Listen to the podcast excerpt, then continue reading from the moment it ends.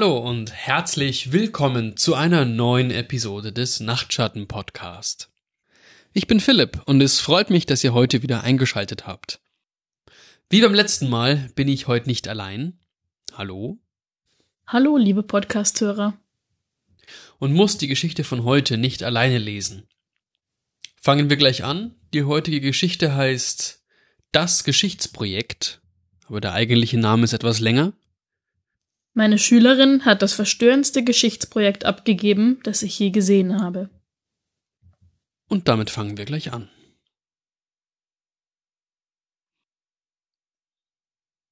Eine der weniger guten Seiten an meinem Job als Geschichtslehrerin an der Mittelschule ist dieses langweilige, lebendige Geschichte-Projekt, das wir am Jahresende durchführen müssen.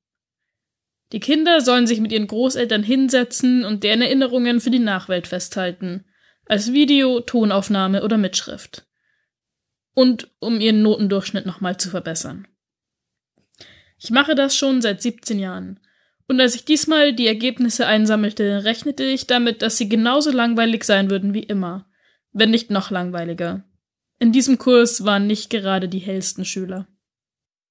Also ging ich nach Hause, schenkte mir ein Glas Wein ein und bereitete mich auf einen langen Abend vor. Voller Als ich so alt war wie du, hatte ich nur zwei Paar Hosen. Und mein Bruder wurde mit einer Zeitung verhauen, weil er einen Baseball in den Nachbargarten geworfen hat. Und natürlich gab es in diesen Projekten jede Menge unschuldige Kommentare von alten Menschen, die so rassistisch und sexistisch waren, dass man einfach nur lachen muss. Jedenfalls hatte ich in diesem Kurs ein Mädchen, das ich hier Olivia nennen werde. Sie war pummelig, ruhig und eine unauffällige Zweierschülerin. Ich erwartete, dass ihr Projekt genauso unspektakulär sein würde wie sie selbst. Vielleicht war ich gerade deswegen so verstört von dem, was ich an diesem Abend sah. Olivia hatte aus irgendeinem Grund zwei DVDs abgegeben, also fing ich mit der an, auf der Interview stand. Der Bildschirm flackerte kurz, dann wurde ein Wohnzimmer sichtbar. Es sah aus wie in einer Messi-Wohnung. Olivia kauerte in einem Lehnsessel, ein Notizbuch umklammernd, und sah aus wie ein ängstliches Tier. Ihr gegenüber saß ein Mann mit einer düsteren Ausstrahlung, rauchte eine Zigarette und starrte sie erwartungsvoll an. Na los! flüsterte eine weibliche Stimme von jenseits der Kamera. Olivias eulenhafte Augen zuckten zur Kamera, dann zurück zu dem Mann. Ich bin hier bei meinem Großonkel Stan, fing sie fast unhörbar an. Er wird uns heute seine ältesten Erinnerungen aus dem Krieg erzählen. Großonkel Stan sah aus, als wäre er im Moment lieber in einem beschissenen Schützengraben, aber er wartete geduldig auf die Fragen. Wenig überraschend las Olivia Wort für Wort von dem Blatt mit Beispielfragen vor, das ich den Schülern ausgeteilt hatte. Seine Antworten waren kurz und knapp. Ein, zweimal hörte ich ihre Mutter flüstern Lauter, Olivia. Typischer, langweiliger Kram.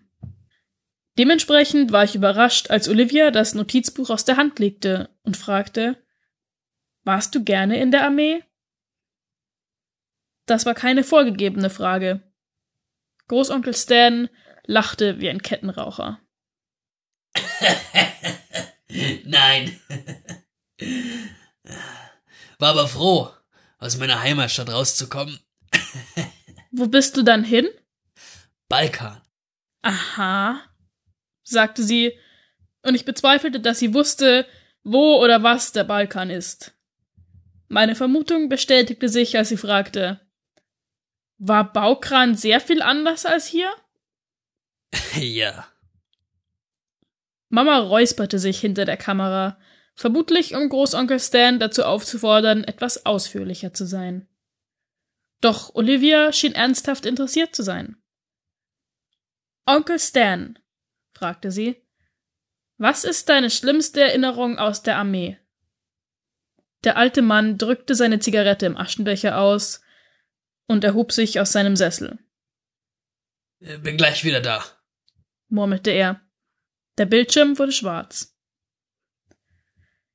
Als die Kamera wieder anging, war alles so wie vorher. Nur hatte Großonkel Stan mehrere Seiten Papier in Plastikfolien auf dem ganzen Mist auf seinem Beistelltisch liegen. Eines hielt er in der Hand. Ich war nur ein Junge, als ich mich eingeschrieben habe, sagte er, den Blick auf Olivia gerichtet. So alt wie dein Bruder. Olivia nickte. Ich war nie im Kampfeinsatz. Beide meiner Einsätze waren in Städten in Osteuropa, die in Bürgerkriegen zerstört wurden. Alles lag in Trümmern. Ich kam mir vor wie ein Hausmeister, verdammt. Mama räusperte sich. Großonkel Stan räusperte sich und schaute auf das Blatt, das er in der Hand hielt. Meine Einheit war einer Schule zugeteilt, die in den Auseinandersetzungen völlig zerstört worden war. Eingeschlagene Fenster, eingestürzte Wände. Aus irgendeinem Grund fand ich das Schlimmste daran, dass die Schule schon jahrelang so war, bevor wir herkamen. Niemand hatte auch nur einen Finger krumm gemacht, um sie zu reparieren. Ich sah die Kinder, wie sie daran vorbeigingen. Auf dem Weg, um betteln zu gehen oder welchen Scheiß auch immer. Die Kamera wurde Richtung Boden gehalten und ich hörte die Mutter streng mit Großonkel Stan flüstern. Ich konnte sie zwar nicht verstehen, aber es war nicht schwierig, sich vorzustellen, was sie sagte. Willst du die verdammte Geschichte jetzt hören oder nicht? hörte ich ihn aufbrausen. Ja, dann lass sie mich auch erzählen, wie ich will. Mama, sagte Olivia, bitte hör auf, dazwischen zu reden. Wirst du das vor der Klasse präsentieren? Nein, Mama, wir geben es nur der Lehrerin. Ich bin mir sicher, die hat schon mal das Wort Scheiße gehört. Fügte Großonkel Stan hilfreich hinzu. Da hatte er immerhin recht. Die Kamera wurde wieder in Position gebracht, scharf gestellt und die Szene war dieselbe wie zuvor. Ich rede sowieso zu viel, murmelte er. Er hob das Blatt Papier nah an sein Gesicht. Im Keller habe ich diesen Brief gefunden. Ich hatte keine Ahnung, was drin stand, aber einer meiner Kameraden hat es für mich übersetzt. Also werde ich den jetzt vorlesen. Und dir erzählen, was ich in diesem Keller dann gefunden habe. Mir lief ein Schauer über den Rücken. Mama zoomte näher an Großonkel Stan und seinen Brief heran. Seine leberfleckigen Hände, die das Blatt hielten, zitterten. Er las vor. Meine sehr geehrten Herren, ich habe mein Vaterland nie geliebt. So viele dieser Kämpfe entstehen aus Patriotismus, einem Machtkampf um die Splitter eines ehemals großen Reiches. Doch mich kümmert es nicht, welchen Namen meine Heimat auf der Landkarte trägt. Die Kämpfe sind sinnlos, und ich werde mich so weit davon fernhalten wie möglich. Es waren nicht die Angriffe und die chaotische Gewalt, die das Leben meiner Frau und meines Kindes gekostet haben. Es war die Krankheit. Gnädigerweise ging es schnell mit dem Baby. Nadja musste länger leiden. Und ich musste voller Entsetzen zusehen. Und wusste, dass ich nichts für sie tun konnte. Mein einziger Trost ist es zu wissen, dass ich den ganzen Weg für sie da war. Ich ging eines Tages nicht mehr zur Arbeit, und keiner kam, um nach mir zu suchen. Ich glaube nicht, dass sie bemerkt haben, dass ich nicht mehr da war. Die Schule war nur einmal quer über das Feld, von meinem Fenster aus zu sehen, also hätte ich jeden Tag für ein paar Stunden hinübergehen können und dann schnell nach Hause, um mich um sie zu kümmern. Aber warum? Ich habe nur die Böden gewischt. Ich war so nutzlos für die Welt. Genauso wie für meine Familie. Ich habe versucht, Nadja ins Krankenhaus zu bringen, aber die Reise war zu lang und beschwerlich. Ich brachte sie nach Hause, und sie starb noch in dieser Nacht. Nachdem Nadja und das Baby weg waren. Nun, ich erinnere mich nicht an viel. Ich verließ meine Hütte nicht, aß und schlief kaum.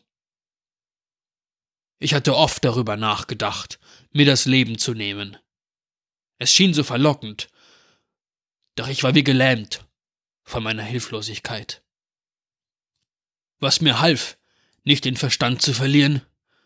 war mein Radio. Ich schaltete es niemals aus, obwohl ich nicht wirklich zuhörte. Der Sender, den ich am deutlichsten empfangen konnte, war Englisch, denke ich, was ich nicht spreche. Aber die Stimmen, die Musik, die Gewissheit, dass es Leben außerhalb dieser Stadt voller Gewalt gibt, hielt mich am Leben, hielt mich aufrecht. Ich habe keine Ahnung, wie viel Zeit verging, bevor ich wieder Tageslicht sah. Mir war schwindlig vor Hunger, also musste ich etwas zu essen finden. Mein Radio kam natürlich mit. Seit ich mich so zurückgezogen hatte, nahm ich es überall hin mit. Es spricht mit mir, wenn ich schlafe und wenn ich wach bin. Ich kann es nicht verstehen, aber ich weiß, dass ich ohne es sterben würde. Nachdem ich Wasser und Essen besorgt hatte, dachte ich, dass ich nun auch wieder zur Arbeit gehen könnte. Also tat ich das. Am nächsten Morgen ging ich zur Schule hinüber, wo ich Hausmeister war, und fing meine Arbeit wieder an. Niemand machte eine große Sache daraus. Wie gesagt, Nadja war lange Zeit krank gewesen, und alle, die an der Schule arbeiteten, hatten das auch gewusst. Ich war dankbar, dass sie mich nicht gedrängt hatten, zur Arbeit zu gehen während der schlimmsten Zeit meines Lebens. Die Lehrer sagten nie viel zu mir, aber wir lächelten uns gegenseitig auf dem Flur zu. Ich glaube, dieser gegenseitige Respekt war der Grund für mich überhaupt wieder zurückzukommen. Die Schule war ohne mich total heruntergekommen. Also schnappte ich mir meinen Besen und den Lumpen aus der Kammer und ging sofort an die Arbeit. Alle waren dankbar, dass ich wieder da bin. Das weiß ich. Und das Beste ist, dass sich niemand an meinem Radio stört. Ich nehme es überall hin mit und halte die Lautstärke niedrig genug, um die Schüler nicht zu stören. Niemand hat sich bisher beschwert. Ich glaube sogar, sie mögen es. Das Schulhaus ist nicht sehr groß, doch es braucht viel Pflege.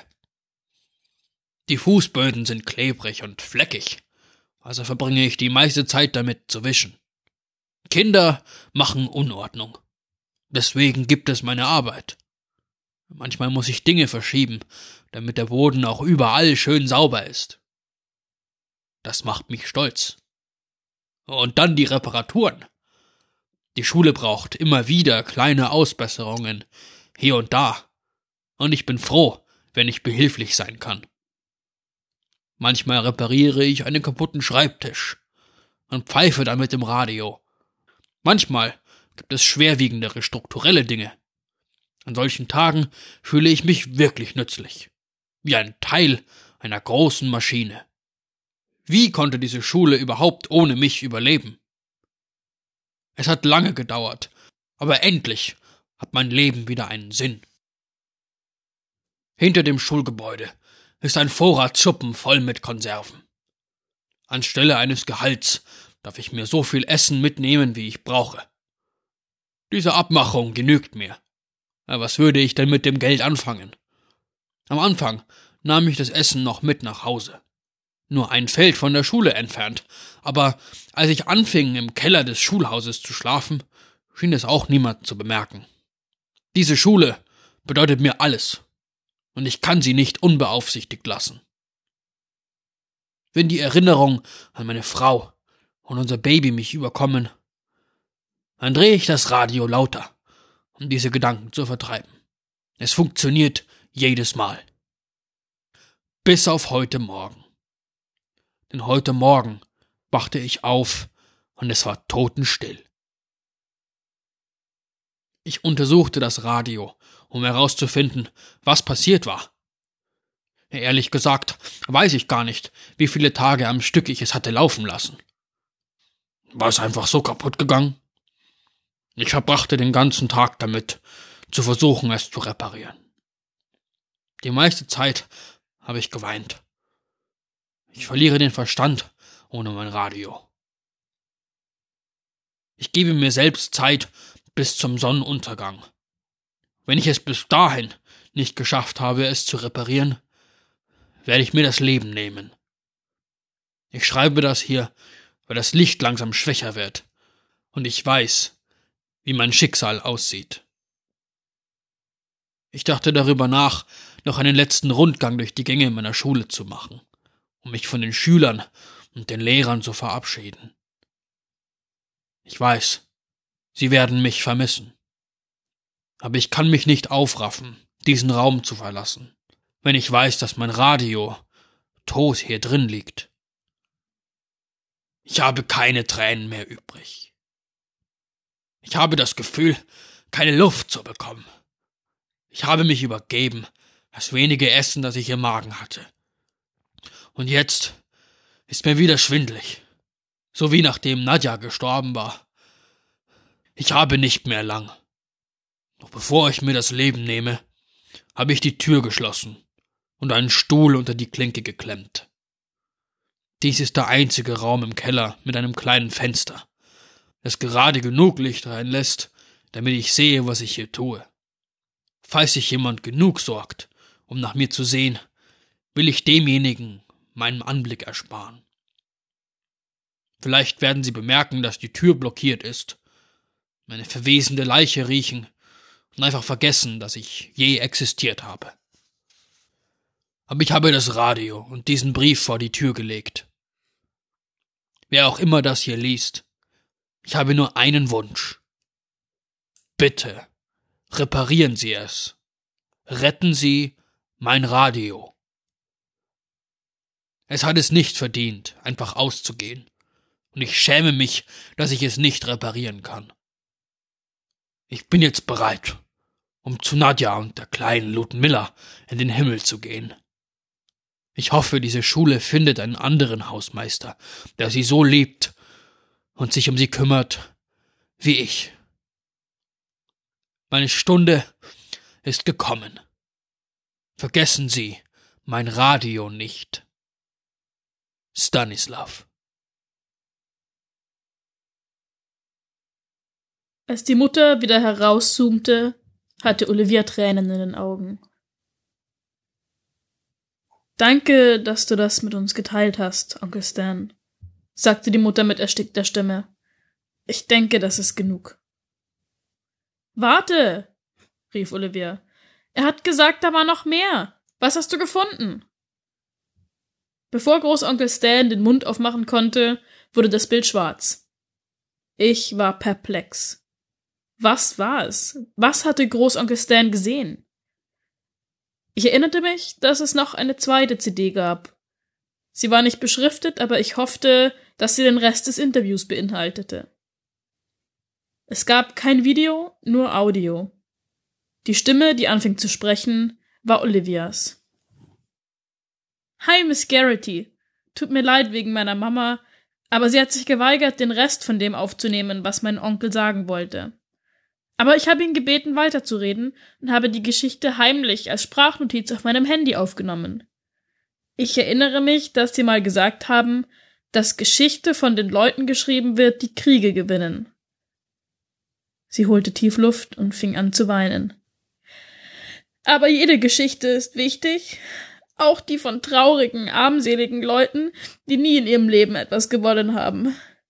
Ich habe seitdem keine Nacht durchgeschlafen, aber Sie müssen hören, was mein Onkel zu sagen hat. Ich hatte jetzt auch Tränen in den Augen.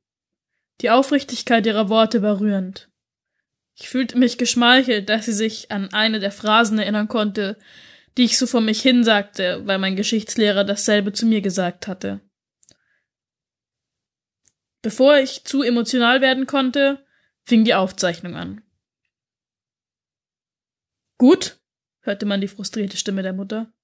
Wenn du den Rest der Geschichte hören willst, von mir aus. Aber das ist nichts für ein Schulprojekt. Lass mich zu Ende erzählen, schnappte Großonkel Stan. Wenn das zu viel für dich ist, dann hol dir doch in der Küche was zu trinken.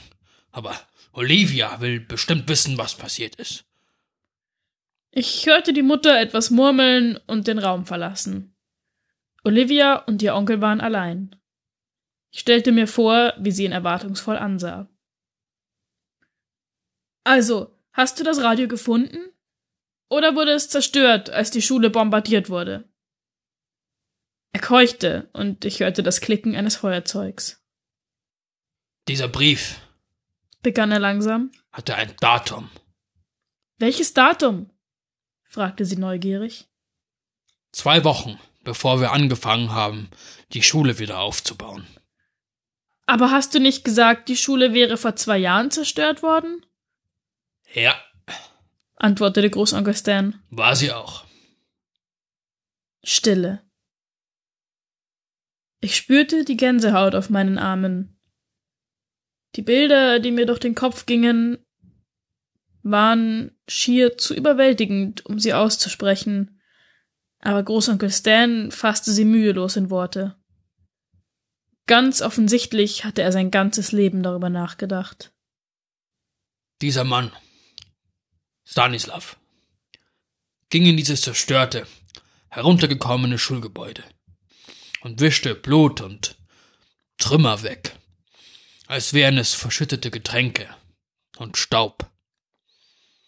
Er lächelte die Leichen auf den Fluren an und dachte, sie lächelten zurück, weil sie sein Radio so sehr mögen. Er bewegte die Leichen, damit er den Boden unter ihnen wischen konnte. Das Dach war halb eingestürzt, also wenn es regnete, musste er klatschnass geworden sein. Aber er war so selbstvergessen, dass er es gar nicht gemerkt hat. Ich konnte Olivia weinen hören. Ich habe die Vorratskammer gefunden, von der er geredet hat. Alles eingelegte Sachen und Konserven, die wahrscheinlich beschissen geschmeckt haben. Das meiste Zeug davon war schimmlig. Hast du die Leiche gesehen? Ja. Hing noch von der Decke. Aber immer noch so lebendig. Er verweste noch nicht. Das war nicht vor mehreren Jahren passiert. Sah er friedlich aus? fragte sie, ihre Stimme voller Verzweiflung. Kann ich nicht sagen. Es hat gestunken und sein Gesicht war blau und die Augen quollen raus.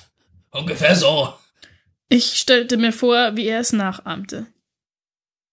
Und das Radio? schluchzte Olivia. Ich hörte, wie Großonkel Stan einen langen Zug von seiner Zigarette nahm. Das war noch da, ja. Und es war sogar noch an. So, das war's wieder für heute. Vielen Dank fürs Zuhören. Wir hoffen, die Geschichte hat euch gefallen. Und ansonsten hören wir uns beim nächsten Mal wieder. Bis dahin. Schlaft, Schlaft gut. gut. Bevor ihr geht, ähm, wir haben einen treuen Hörer und Freund von mir verloren im Anfang März. Ich habe ihm versprochen, mal eine Episode für ihn aufzunehmen und ihn mal ganz besonders zu grüßen. Das möchte ich jetzt nun tun, auch wenn es für ihn leider ein bisschen zu spät ist. Lieber Olaf, schlaf gut.